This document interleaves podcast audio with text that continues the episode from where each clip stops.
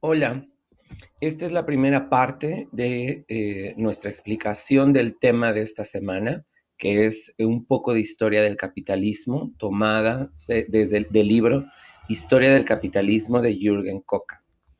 Este libro nos presenta eh, una revisión sobre cómo fue evolucionando el modelo económico que nos rige hoy en día, pero en el periodo que comprende del siglo XV-XVI al siglo XVIII y XIX. En eh, este tercer capítulo del libro se subdivide a su vez en cinco partes. Para esta semana solo leeremos la parte 1, la parte 3 y la parte 5 y iremos rescatando algunas nociones sobre lo que el autor nos presenta. Si bien el texto está orientado a la historia del modelo económico, en él podremos encontrar algunas pistas para entender la evolución del sistema internacional, sobre todo en eh, la etapa westfaliana. La parte eh, primigenia o digamos la parte eh, primera de la historia propia de las relaciones internacionales. Bien, en la primera parte, eh, titulada Negocio y Violencia, Colonización y Comercio Mundial, el autor nos narra brevemente cómo fue que los países europeos se lanzaron a la conquista del mundo para poder eh, ampliar su poderío y tener eh, acceso a otras materias, a, materias primas y fuentes de recursos necesarias para el dinamismo económico que estaban teniendo a su vez los, los países eh, en Europa. El primer punto que tenemos que resaltar es un debate que eh, siempre nos hemos planteado, que se ha planteado durante mucho tiempo y que no es ajeno a ustedes, y es en relación a la violencia que se ejerció por parte de los países europeos al momento de la colonización. El autor nos lleva a reflexionar sobre si eh, para que el capitalismo pudiera expandirse era necesaria la violencia o no. Al final de esta primera sección, el autor concluye que no era necesaria, pero que la violencia se ejecutó, digamos, de esta manera eh, en la que se realizaron las expediciones, se tuvo contacto con otras civilizaciones y con otras culturas, se dominó a estas otras civilizaciones y culturas y finalmente se les impuso una nueva organización social, económica y política, pues eh, la violencia hizo que las cosas se aceleraran. La violencia en ese momento eh, se ejerció en buena medida eh, debido a el conocimiento y el bagaje que se tenía del mundo. Recordemos que no podemos juzgar la historia desde nuestros valores y nuestra moralidad y sobre todo desde el eh, nivel de conocimiento sobre el mundo que tenemos en el presente. Entonces, en ese sentido, el autor concluye que si bien no era necesaria eh, la violencia para poder eh, pues, conseguir la dominación del mundo y sobre todo para que el, que el capitalismo se pudiera expandir, pues esta estuvo ahí y es necesario recordar que eh, pues es un capítulo de la historia que no debe de ser borrado, ¿no? Entonces, con esta primera premisa me gustaría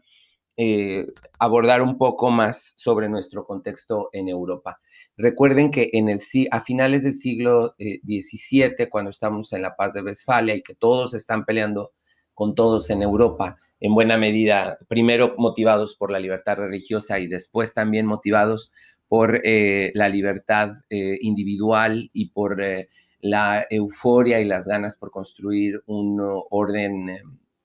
político y social distinto a aquel medieval que había prevalecido hasta ese momento, liderado por la figura papal.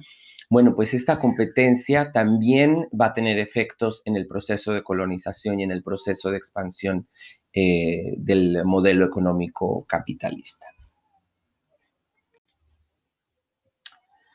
Y otro elemento que nos presenta el autor para entender mejor este eh, contexto, pues es la comparación que hace respecto de la evolución de la sociedad y la economía en otras latitudes del mundo. El autor nos lleva a cuestionarnos por qué fueron los europeos quienes empezaron a eh, salir a la conquista de otros territorios y no otras regiones del mundo, como bien pudo haber sido eh, China, ¿no? Que recuerden eh, la gran influencia política y económica, digamos, el sistema político que giraba en torno a el imperio chino, pues también tenía oportunidades para haber iniciado esta gran exploración. Y el autor ahí nos rescata eh, las características del sistema económico europeo y sobre todo la diferencia que había respecto de cómo estaba organizada esta otra sociedad eh, de la que hablamos, no específicamente de los chinos. La em, organización política europea dividida en núcleos, que eran los, reinos que integraban eh, esa región del mundo, hacía que el esquema de competencia y el esquema de interacción económica fuera distinto a aquel que había en China, que estaba muy monopolizado en eh, la figura del emperador y sobre todo en la hegemonía, digamos, del imperio chino respecto de sus vasallos eh, vecinos, ¿no? Porque recuerden que los chinos pues controlaban alguna parte, eran la potencia más fuerte de, aquella zona,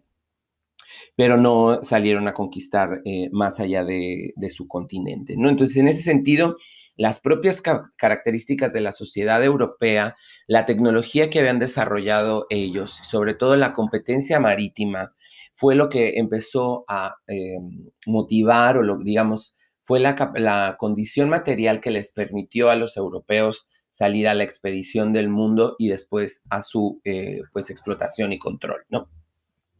Muy importante de este apartado del autor, la, el papel, eh, la descripción que nos hace sobre cómo fue este proceso de conquista y de exploración. Nunca fue un proyecto unificado y organizado desde el centro. Por el contrario, dependió mucho de la iniciativa y la pericia de exploradores, comerciantes y mercenarios dispuestos a asumir el riesgo que implicaba realizar estos viajes, realizar estas expediciones a cambio de favores de la corona. Y la corona se ve motivada a impulsar este tipo de expediciones. Y cuando hablo de la corona, no nada más me refiero a la española o a la portuguesa, sino a todas las otras coronas europeas que financiaron exploración. Se ve eh, motivada a seguir apoyando a gente como Cortés, a gente como Pizarro, pues porque eh, después de estas conquistas y después de estas exploraciones, las propias monarquías y los propios estados empezaban a aumentar sus capacidades, eh, digamos, materiales, ¿no? un recurso de poder importante que era tanto el acceso a em, la producción eh, agropecuaria, hablemos específicamente del alimento, que no nada más era eh, útil para los eh, militares, sino también para la población en general, además de tener acceso a metales preciosos y otro tipo de, de, materiales necesarios para la industria de la guerra y para la tecnologización, por decirle de alguna manera, del propio reino, ¿no? Eh, elementos que les podían ayudar a construir mejores eh, obras de infraestructura en sus países, elementos que les permitían eh, pues poder ampliar las capacidades de, de organización y de influencia en las sociedades que gobernaban.